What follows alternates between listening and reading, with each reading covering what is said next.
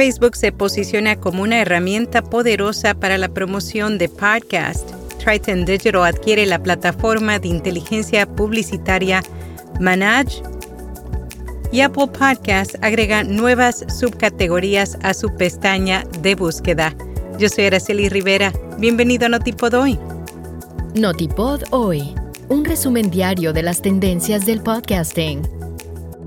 Hindenburg, el programa de edición de audio multipista diseñado para podcasters y profesionales de palabra hablada, ahora te ofrece la capacidad de editar audio por medio de transcripciones o texto Prueba Hindenburg Pro durante 90 días y recibe un 30% de descuento en una suscripción anual. Detalles en las notas.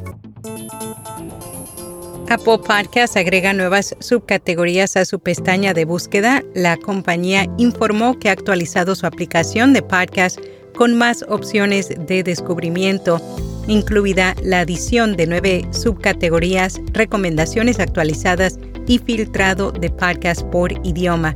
Las nuevas subcategorías agregadas abordan una gran variedad de temas como salud mental, relaciones, superación personal, emprendimiento, paternidad, entre otras.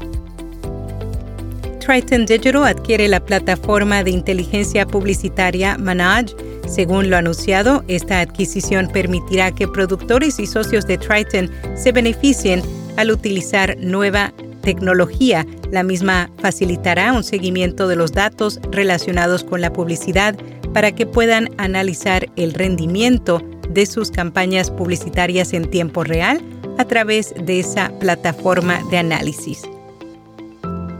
Según el nuevo informe de Cumulus Media y Signal Hill Insights, tras encuestar a 608 consumidores de podcast semanales y preguntarles cuál es la plataforma que más usa para acceder a los podcasts que escucha, encontró que Facebook se posicionó en el cuarto lugar, esto a pesar de que la red social eliminó su canal de podcast dedicado, lo que sugiere que Facebook será el sitio donde ven la promoción de los podcasts en lugar de escucharlos.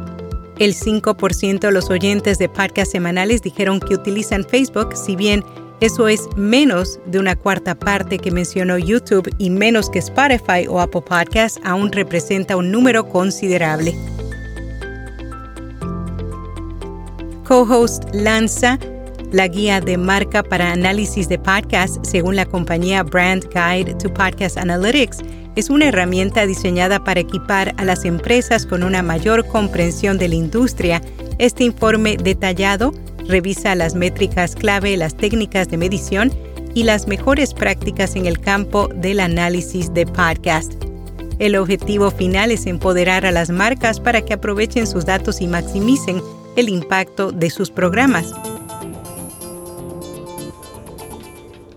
Meghan Markle es acusada de falsificar sus entrevistas de podcast. La polémica continúa para los duques de Sussex y es que esta semana son muchos los rumores que han surgido después que se anunciara que su productora de audio había finalizado su contrato con Spotify.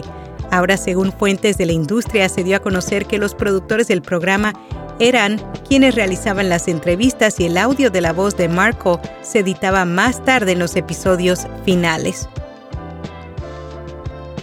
En Podcast recomendado, y esto no es todo, un nuevo proyecto periodístico dirigido por el periodista colombiano Juan Carlos Iragorri, que busca elevar la discusión sobre América Latina. Y hasta aquí, no tipo doy.